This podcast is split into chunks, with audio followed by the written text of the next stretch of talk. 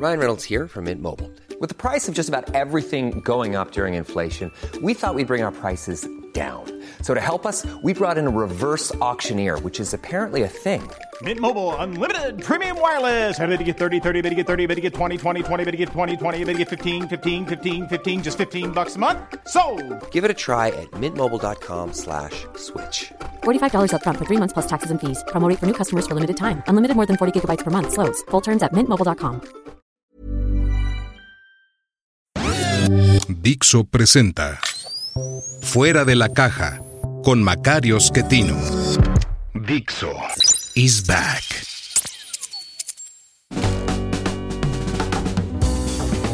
Bienvenidos, esto es Fuera de la Caja. Yo soy Macario Schettino, le agradezco mucho que me escuche en esta revisión de lo ocurrido en la primera semana de mayo. Eh, termina hoy, día 7 de mayo, que estoy grabando para usted.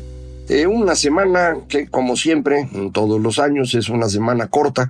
Eh, le corresponde el Día del Trabajo y la conmemoración de la Batalla de Puebla, la gran victoria del general Zaragoza sobre el invasor francés. Hay poca actividad, eh, pero en esta semana creo que regresamos a la trayectoria que teníamos, una trayectoria en la cual el presidente va perdiendo paulatinamente terreno, sus errores políticos eh, le están cobrando factura. Los otros errores nos la cobran a nosotros, eh, me refiero a errores de política económica, de política energética, incluso de política internacional, aunque esta última también le cuesta a él directamente un poco. Eh, sobre todo son los errores políticos, esta falta de visión estratégica que ya he comentado con usted. Le cuesta mucho trabajo imaginar eh, qué va a pasar eh, más allá de 24 horas, no, no alcanza a medir las consecuencias de sus dichos. Sus actos son poco importantes porque él nada más habla, pero las consecuencias de sus dichos tienen importancia y él no las, no las alcanza a medir bien. Eh, como todos los días está hablando, pues piensa que con eso puede ir guiando, digamos, la opinión pública y con ello a la política por completo. Pero no es así. Perdió la elección intermedia, como usted recuerda, no logró mantener la mayoría calificada por la mala decisión de Movimiento Ciudadano de jugar por su lado. Eh, la oposición no tiene la mayoría en las cámaras. De haber sido así, pues hubiéramos tenido una segunda mitad de sexenio pues imposible para López Obrador, pero pues ellos decidieron jugar por su lado porque eh, su estrategia es eh, ir ganando espacios a costa de los demás, eh, ir buscando los huequitos, ir cosechando personas que ya no quieren estar en algún partido político. Esa estrategia les ha ayudado pues a tener cierto posicionamiento. Movimiento Ciudadano es un partido muy pequeño todavía. Tiene dos gobernadores, pero esos son resultado más de la personalidad eh, del señor Alfaro eh, y de la señora gobernadora de Nuevo León, cuyo marido es el que tiene el título, pero eh, usted sabe, la, señora Mariana es la que hizo una campaña extraordinaria allá en Nuevo León y logró llevar al triunfo a su marido. En cualquier caso, insisto, Movimiento Ciudadano es un partido muy pequeño que corre el riesgo, si sigue jugando en esta estrategia independiente eh, de tercera vía, corre el riesgo de desaparecer. Evidentemente ellos dirán que no, que, que lo que están haciendo es ser congruentes, pero bueno, pues eh, esta es mi perspectiva, ellos verán las cosas de una manera diferente, o a lo mejor la ven igual que yo, pero no lo quieren reconocer porque se enoja Dante, que es el que está muy necio con mantener su posición eh, por separado. Mm, No sabemos al día de hoy por qué razón, eh, pero así es. Entonces, eh, lo que eh, tenemos ahorita, insisto, es una eh, caída mm, continua en la popularidad del presidente, mm, pequeños momentos de recuperación en esta tercera ocasión del COVID, que a lo mejor tampoco fue muy cierta, como la segunda, que más bien fue un cateterismo, ya sabe usted. Pero bueno, en esta tercera ocasión frenó la caída con esta enfermedad. Ya sabe usted, la gente pues eh, tiene sentimientos a diferencia de él y, pues no quiere verlo sufrir y entonces pues se, se vuelven a acercar y lo vuelven a querer. Eh, aprovechó esa semana para darnos los golpes legislativos que usted ya conoce, para tratar de amarrar ya definitivamente la sucesión. Y bueno, en ese periodo fue cuando midió el financiero su encuesta y le dio un puntito más eh, sobre la trayectoria que traía. Eh, sin embargo, en esta semana que está terminando el día de hoy, eh, nuevamente vuelve a caer, según el seguimiento que hace Mitofsky diariamente, que tiene un montón de asegúnes, pero como comportamiento a lo mejor nos da una buena idea. Eh, esta semana vuelve a caer porque la verdad es que es muy difícil ya esconder el fracaso que ha sido este sexenio. El presidente nunca entendió cuál es su trabajo. López Obrador es un candidato, muy buen candidato, eh, una persona muy capaz de ser oposición, de enfrentarse a todo, pero es incapaz de construir algo. Eh, y la presidencia es para eso, para construir eh, cosas chiquitas, medianas, grandes, depende de las circunstancias en las que llega el presidente, pero pues es para eso, para juntar esfuerzos, para coordinarlos y guiarlos en la dirección que cada presidente considera conveniente. Hay surtido de opiniones diferentes ahí de cuál es la mejor manera de llevar a México hacia adelante. Entonces cada presidente tiene una idea un poco distinta. Pero la clave es eso, eh, tratar de construir algo, porque pues esa es la forma en la que la población va a mejorar un poco su nivel de vida y con eso estar un poco más contenta. Eh, mientras alguien tiene el poder es muy querido, cuando lo pierde es muy odiado. Esto ocurre en todas partes del mundo. Eh, ocurre en todas las actividades, eh, son famosas las historias de los campeones de boxeo, que mientras están ganando, pues les sobran amigos y cuando termina su carrera no hay nadie que se les acerque. Eh, esto mismo le pasa a las personas que se dedican a la política. El triunfo, como dicen, tiene muchos padres, el, fracaso es huérfano. Eh, al término de sus seis años, poquito menos, que será el gobierno de López Obrador, eh, va a ver de cerca esto. Él tiene la suerte de trayectoria le ha permitido juntar una gran cantidad de personas que lo quieren mucho. Eh, ha sabido engañarlos, esa es la palabra, eh, haciéndolos creer que, él se preocupa por ellos, que, va a ayudarlos a vivir mejor. Eh, ya sabe usted que la empatía del presidente es nula, lo hemos visto en múltiples casos desde las personas eh, que murieron quemadas al inicio del sexenio durante el periodo en el que nos inventaron que por Huachicol dejaba de haber gasolina, eh, hasta quienes murieron en la pandemia, los niños que mm, dejaron de tener medicinas para el cáncer, o las madres de los desaparecidos. En todos los casos el, presidente no, no parece tener atisbo alguno de empatía. De manera que la creencia de estas 12 o 15 millones de mexicanos que lo adoran, de que el Señor piensa en ellos, eh, es algo pues bastante llamativo.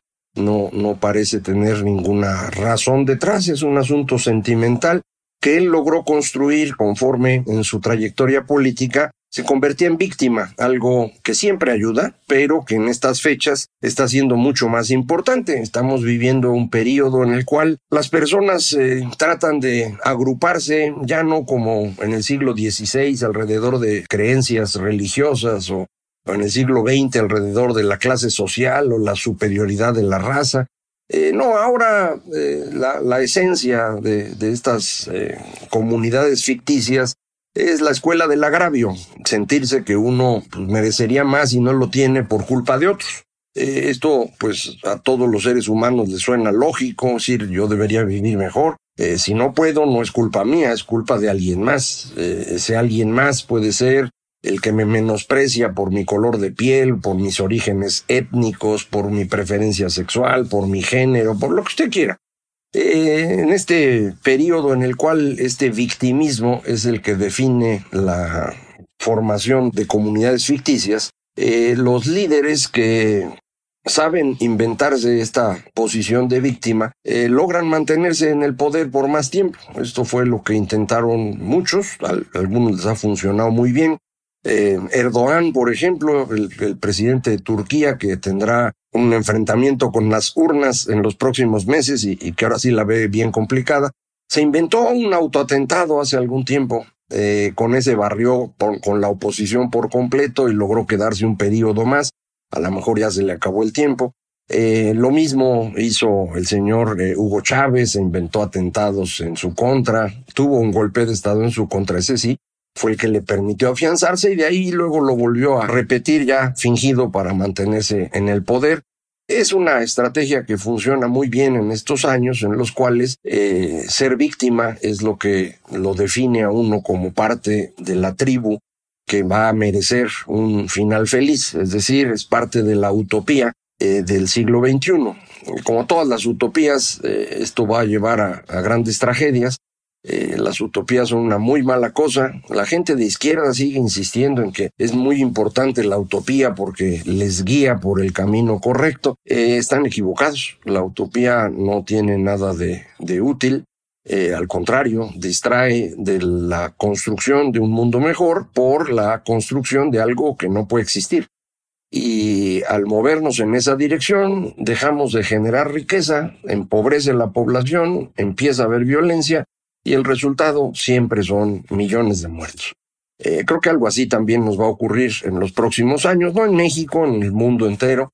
Estamos en ese proceso, ojalá y ahora logremos librarla de una mejor manera, eh, pero pues eh, es lo que en este momento funciona en términos de liderazgo político. Entonces, quien sabe hacerse la víctima, pues logra tener apoyo. El presidente López Obrador, que ha sido extraordinario en victimizarse, eh, continúa en eso y, esta enfermedad, decía yo, que, que nos eh, anunció hace una semana, le ayudó a recuperarse, pero la dinámica de la política le obligó a regresar, a tratar de sacar adelante la locura que traían en el Congreso y sobre todo amarrar ya el proceso de sucesión. Y entonces, bueno, el periodo de enfermedad duró tres días, en lugar de haberlo aprovechado, no sé, una, dos semanas, no, la mitad de una semana logró sacar y pues nuevamente entra en este proceso de deterioro. Esta semana, además, ese proceso toma una mayor eh, dinámica gracias a los reportajes que se presentaron acerca de sus hijos, eh, del hijo que tiene su mismo nombre, Andy, eh, que es el hijo segundo hijo de él, que ya está haciendo negocios o los ha hecho desde que empezó el sexenio o incluso antes, no sabemos, pero algunos ya lograron documentarlos. Es el caso de lo que presentó Carlos Loret, eh, negocios alrededor del supuesto parque ecológico que se iba a hacer en, lo que era el aeropuerto de la Ciudad de México. Eh, si usted viaja mm, próximamente en avión desde la Ciudad de México, va a poder ver desde arriba, no hay nada, obviamente, pero parece que sí se llevaron una lana en eso. El presidente menospreció el hecho diciendo, pues si nomás son 100 millones ya no tiene uno palabras para eso, ¿no? Es decir, eh, es evidentemente una familia corrupta y el presidente mismo es un corrupto, ya lo habíamos dicho, no es honesto, eh, no lo es porque miente con mucha frecuencia, ya sabe usted, más de 100 mentiras al día, eh, no es honesto en sus relaciones políticas, ha traicionado a quienes lo construyeron, como fue el caso de Cuauhtémoc, Cárdenas, de Rosario Robles, que fue quien le hizo ganar la Ciudad de México y a quien destruyó sin piedad posteriormente. Y pues eh, la forma de vida que tiene el presidente se aleja mucho de esta visión del hombre modesto y de condiciones limitadas. No, el señor eh, le gusta vestir bien. Eh, me imagino que vive tranquilo en el palacio, el, mismo moverse a Palacio Nacional y despreciar Los Pinos, que si usted tuvo oportunidad de conocerlo eh, cuando funcionaba como residencia presidencial, pues era una cosa horrible. Un espacio de oficinas mm, más o menos eh, adecuadas para hacer oficinas, eh, espacios para hacer algunas recepciones chiquitas, pero era algo realmente pues bastante modesto para ser la residencia del presidente de México. Eh, pero eso lo acabó López Obrador para moverse a Palacio Nacional, bloquearnos a quienes íbamos de vez en cuando a ver los murales de Diego Rivera y a instalarse él a todo lujo. Entonces, eso de que es modesto y humilde, pues cuéntenselo a otro. Eh, a mí, digo, los hechos ahí están, no tiene uno que inventar nada. Eh, y pues efectivamente eh, había rumores de los negocios de Andy desde hace mucho tiempo. Nadie los había documentado, ahora lo hicieron esta semana y al mismo tiempo, prácticamente al otro día, se presenta un breve reportaje de mexicanos contra la corrupción y la impunidad que van a a ver la casa donde vive el, hijo mayor del presidente, José Ramón, que es una casa que no es suya, se la prestaron, lo cual, bueno, pues es, no tiene nada de raro, salvo porque quien se la presta es una eh, persona muy cercana a Carmen Lira, directora de La Jornada, periódico que recibe una cantidad ingente de recursos. Eh, prácticamente lo mismo que reciben las televisoras. Eso no había pasado nunca. Un periódico en México no recibía del gobierno cantidades de ese tamaño. Eh, evidentemente los medios masivos como la televisión, pues sí reciben muchos recursos, es más caro el tiempo en televisión, eh, pero los periódicos recibían cantidades medianitas. Eh, no es el caso de la jornada, reciben cantidades muy grandes de dinero. Eh, son el periódico oficial de este gobierno, el GANMA, como le dicen, el Pravda mexicano, en donde pues escriben todos los apologistas del gobierno. Hay apologistas en otros lados. Ahora, por cierto, en esta semana empezó este movimiento de los eh, que no están arrepentidos, sino que dicen que fueron engañados, que López Obrador los engañó y, no es de izquierda, como si ser de izquierda te convirtiera en ser alguien mejor. Sigo sin entender por qué ser de izquierda es bueno y de derecha es malo. Eh, son dos visiones del mundo y me imagino que pues las dos tienen sus virtudes y sus defectos. Pero para quienes son de izquierda, el ser de izquierda es bueno y lo otro es malo, por definición. Entonces, estos eh, articulistas eh, afirman que ellos pensaban que era de izquierda y los engañó López Obrador. Son incapaces de decir que ellos no se dieron cuenta de la evidencia que abundaba, que muchos poníamos en, nuestros espacios. Eh, no solo no la veían, sino que nos insultaron durante mucho tiempo. Nos atacaban por ser personas que defendíamos eh, los privilegios, eh, el neoliberalismo y cosas así, eh, y ayudaron a que ganara López Obrador. Ellos convencieron desde sus espacios en medios, convencieron a muchas personas de que al elegir a López Obrador, pues iban a entrar en el camino del paraíso porque el Señor no solo era empático y se preocupaba por los pobres, sino que además eh, era capaz de jugar ajedrez en 10 dimensiones, era de una capacidad intelectual asombrosa, eh, pragmático, y pues nada de eso era cierto. Y no lo era entonces y no lo es hoy, y era evidente desde entonces, era clarísimo, pero no lo querían ver, entonces ahora, en lugar de reconocer que se equivocaron y que engañaron a sus lectores o a sus eh, radioescuchas o televidentes, eh, dicen que los engañados fueron ellos, pobrecitos. Eh, si, si son tan fáciles de engañar, no entiendo bien por qué tienen espacios, pero bueno, pues eso lo deciden los dueños de los medios. espero que empecemos a evaluar mejor a nuestros medios de comunicación y a nuestros académicos. Yo sigo pensando que el actor político que más eh, falló durante el proceso de transición a la democracia en México fue ese, el que se llama de la intelectualidad, la academia, los medios.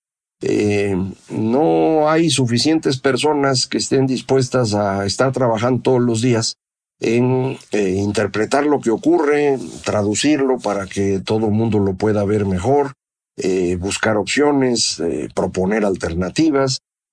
Tenemos mucha gente que dice que es intelectual, pero mm, la verdad es que no, no, no creo que estén a la altura la mayor parte de los que están en estos medios, en estos espacios, de lo que necesitaba el país en estos años y en buena medida por eso no logramos eh, construir una idea eh, central sobre la cual eh, mantener funcionando la democracia en México. En lugar de concentrarnos en entender cuáles son las virtudes de la democracia, el mercado, de, de, cómo debemos lograr que estas cosas sean más eficientes, cómo incluir a más personas, eh, lo que hubo fue un ataque continuo a estas eh, opciones, eh, afirmando que hay mejores formas de, vivir en comunidad, sin probarlo, sin estudiarlo, sin desarrollarlo. Entonces, ojalá para el futuro esto sea un poco distinto, pero lo que se ve ahorita es un poco peor que lo que teníamos anteriormente. Eh, ojalá y, lo que hemos visto en estos años sirva, lo escribía yo hace algún tiempo, que esta es una gran oportunidad para que nos demos cuenta de cómo estas ideas tradicionales en América Latina y específicamente en México, el nacionalismo revolucionario, eh, son profundamente dañinos, ¿no? No, no ayudan en nada. Este victimismo frente al extranjero, al gringo malvado, al español explotador, frente a los empresarios que abusan de nosotros. Esta eh, idea de ser víctimas, insisto, no ayuda en nada, eh, pero pues es lo que hemos aprendido desde niños en la escuela, para eso funcionaba nuestro sistema educativo, es de lo que vive el presidente para tener la popularidad que tiene hoy, que yo insisto es cada vez menor y ya no le alcanza, pero pues eh, viendo el desastre que ha sido su gobierno, debe ser todavía peor. Eh, le ayudó la pandemia, le cayó como anillo al dedo, la gente al día de hoy sigue pensando que él salvó a los mexicanos con las vacunas que trajo, es absolutamente un error, pero es el único punto en el que es bien evaluado su gobierno, en salud, en donde ha causado los mayores destrozos de la historia de este país. Eh, la percepción no coincide con la realidad la mayor parte del tiempo y en ese caso en particular es verdaderamente serio la discrepancia entre ambas cosas. Pero bueno, eh, insisto, regresamos a la dinámica anterior, eh, vamos a ver cómo se va acomodando las cosas rumbo a esta decisión presidencial de quién lo va a suceder y qué le ocurre a su coalición. Y vamos a esperar las tres semanas o cuatro semanas que nos faltan para que termine la campaña en Estado de México y en Coahuila y esto defina eh, de manera eh, total qué vamos a hacer rumbo a 2024. Entonces, de aquí a fin de mayo, pues hay que estar atentos, pendientes y esperando, no coman ansias, hasta que termine la elección de Estado de México, sabremos quiénes están de cada lado y con qué herramientas se cuenta para la elección de 2024. Muchísimas gracias. Esto fue Fuera de la Caja.